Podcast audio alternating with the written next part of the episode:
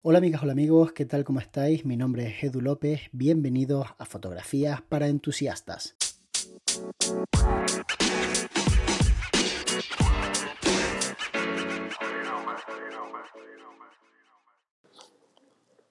Muy buenas Edu, ¿qué tal? Mi pregunta es que si para aquellas personas que están comenzando em, una eh, agencia de marketing digital, que por lo tanto ofrecen el servicio de redes sociales, que si les recomiendas intentar crear ellos sus propias eh, fotografías para redes o subcontratar dicho servicio a profesionales como, como lo eres tú. Muchas gracias. Muchísimas gracias Luis por la pregunta.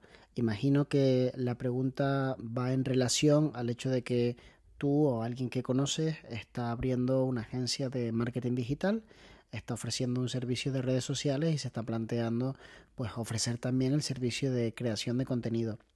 Nosotros realmente apostamos mucho porque la creación de contenido sea también profesional.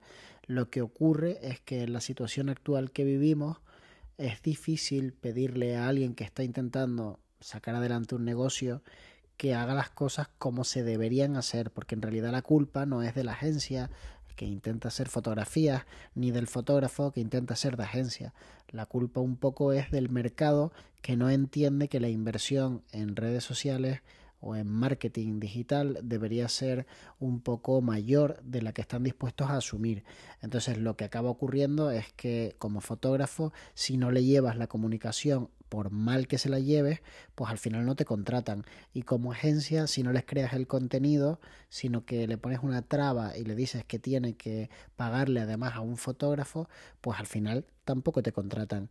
Entonces creo que realmente es interesante hacerle entender al cliente que aunque se podría hacer mucho mejor si se encargara de ello un profesional, nosotros podemos darle un servicio quizás llámalo de cortesía, algo así como nosotros no somos fotógrafos, pero podríamos intentar ayudarte a generar el contenido de la misma forma que en mi empresa lo hacemos así, pero al revés. Nosotros no somos especialistas en marketing digital. Si quieres, te ponemos en contacto con un especialista. Te recomendamos que contrates a un especialista.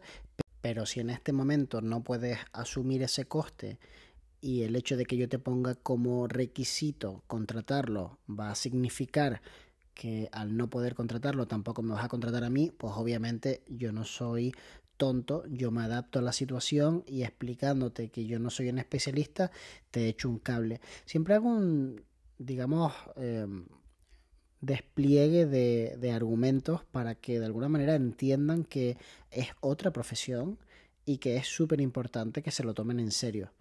Lo que pasa es que la mayoría de mis clientes lo que me dicen es que les es suficiente con tener un aspecto bonito, que no necesitan una gran estrategia, porque son, digamos, mucho más simples a la hora de analizar cómo tiene un impacto las redes sociales en generar ventas y no valoran lo suficiente lo que no se ve.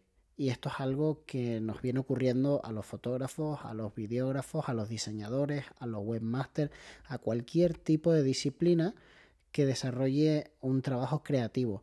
Pero ocurre con mucha más asiduidad entre las personas que se dedican a todo lo que tiene que ver con pensar.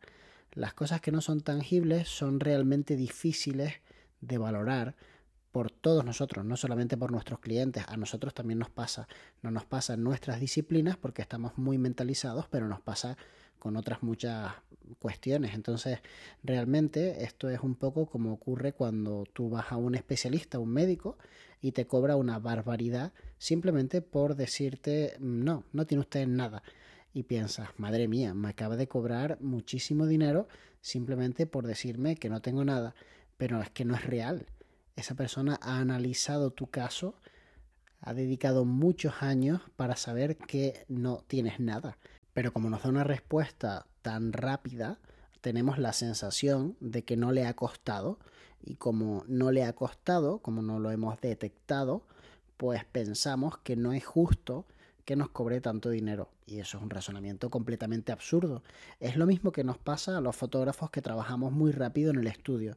Da la sensación de que si el cliente entra por la puerta y tú eres capaz de hacerle un retrato corporativo en tres minutos, no vale el dinero que pues de alguna manera tendría que pagar si tú le dedicaras a lo mejor 90 minutos, de los cuales a lo mejor 25 estarías midiendo la luz, otros 20 estarías disparando sin parar, después harías una pequeña pausa, le enseñarías las fotografías, pero tardarías otros 15 minutos en descargarlas y así irías ocupando el tiempo, el tuyo y el de tu cliente, cosa que es absolutamente absurda porque lo único que no se puede comprar en esta vida es tiempo, te toca el que te toca y ya, no tienes posibilidades. Una de las cosas más maravillosas que tiene este mundo en el que vivimos es que todos nos morimos y eso hace que todo tenga sentido, porque imaginaros una vida en la que no te murieras, que no tuviese final, pues no valorarías lo que estás viviendo, porque el hecho de poder valorar lo que vives se basa fundamentalmente en que en algún momento vas a dejar de poder vivirlo. Entonces, para mí es súper importante gestionar bien el tiempo. Y muchas veces me preguntáis, ¿por qué te da tiempo a hacer tantas cosas? Pues porque lo gestiono de una manera pues que cada vez es más eficiente. Entonces, yo no voy a hacer perder el tiempo a mi cliente, ni lo voy a perder yo, simplemente para que entienda que soy muy buen fotógrafo.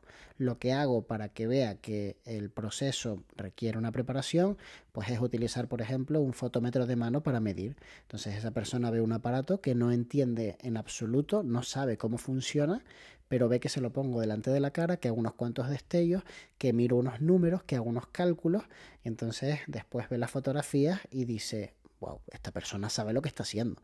Entonces, dentro de que podría no utilizar el fotómetro, realmente utilizarlo es parte de mi estrategia de marketing.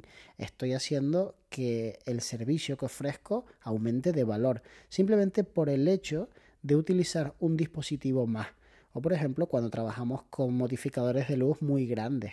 A la gente le llama mucho la atención que utilices un paraguas de un metro setenta, porque realmente es algo tremendamente gigante, mucho más de lo que se habían imaginado. Y eso hace que piensen que el servicio merece mucho la pena. Y es que al final ocurre igual en todos los sectores. Cuando, por ejemplo, vas a un restaurante y te traen el plato y lo abren delante de ti y sale un montón de humo, pues no deja de ser parte de añadirle valor a un producto que posiblemente sea una proteína acompañada de un carbohidrato con un poquito de grasa, como podría ser una salsa o algo que tuviese una textura diferente. Y bueno, pues te lo comes y vale, está muy bien, pero si viene con humo está mejor. Entonces para mí es súper importante pues intentar siempre aportarle mucho valor. Si tú en tu empresa de comunicación eh, puedes hacer las fotografías y eso le aporta valor a tu servicio como un extra, fantástico. Si puedes llegar a un acuerdo con un fotógrafo que te ayude a crear ese contenido por un precio que sea razonable y que a las dos partes le interese, tanto a tu cliente como al propio fotógrafo, pues genial. Si además obtienes un beneficio por ello, pues yo creo que deberías obtenerlo, porque al final estás haciendo una gestión, estás en medio de dos empresas y estás aportando pues tu granito de arena para que esa relación se lleve a cabo. Pero no es nada sencillo como muestra un botón. Hace unos cuantos años intenté montar una agencia de comunicación muy pequeñita con un amigo que está especializado en la gestión de redes sociales y yo estoy especializado en la creación de contenido. Y no nos funcionó. Y no nos funcionó porque nuestras tarifas mensuales empezaban en 650 euros. Y desgraciadamente para nosotros, el lugar en el que vivimos, pues no tiene de demasiadas empresas que tengan la cultura como para entender que esa inversión está más que justificada por crear 15 publicaciones en Instagram. Lo ven como un gasto desmesurado y no entienden por qué hay tanta estrategia si simplemente es hacer fotos y publicarlas, como nos dijo más de uno. Entonces, bueno, pues al final lo que hicimos fue entender que a lo mejor el año 2017-2018 no era el año, a lo mejor el año es 2025 y nos forramos, pero a veces uno intenta dar un servicio para el que el mercado no está preparado. Y hay otras veces que el mercado te pasa por la derecha y lo que tú estás ofreciendo ya no tiene ningún sentido. Por eso hay que estar bastante despierto y bastante vivo a analizar las tendencias, hablar con personas que estén ofreciendo servicios innovadores, hablar con gente que está empezando su emprendeduría, gente que no está exactamente en el mismo lugar geográfico que tú y que está montando un negocio similar al tuyo, porque al final ese trasvase de información es súper interesante y te da una perspectiva un poco más amplia de la que uno mismo puede vivir en su día a día.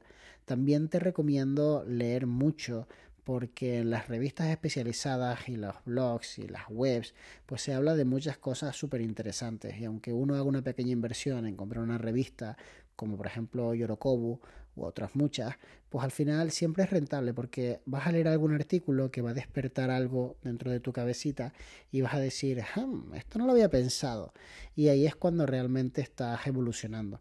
Cuando pasan muchas semanas y sigues haciendo exactamente lo mismo, deberías decir, no, tengo que dar un cambio, tengo que buscar algo nuevo y tengo que intentar que mi agencia ofrezca algo que se adapte mejor a los clientes, que les resuelva más fácilmente la vida o que sencillamente les dé pues muchísimo rédito por lo que están invirtiendo. Espero haberte ayudado, espero que tu duda haya quedado resuelta o al menos haber contribuido de alguna manera a que pueda quedar resuelta en el futuro y no olvidéis participar mandando vuestras preguntas, porque si no, este podcast no existiría. Así que animaros, que hacen mucha falta, muchas preguntitas, ya que sacamos un episodio del podcast cada día. Nos vemos muy pronto. De hecho, nos vemos mañana.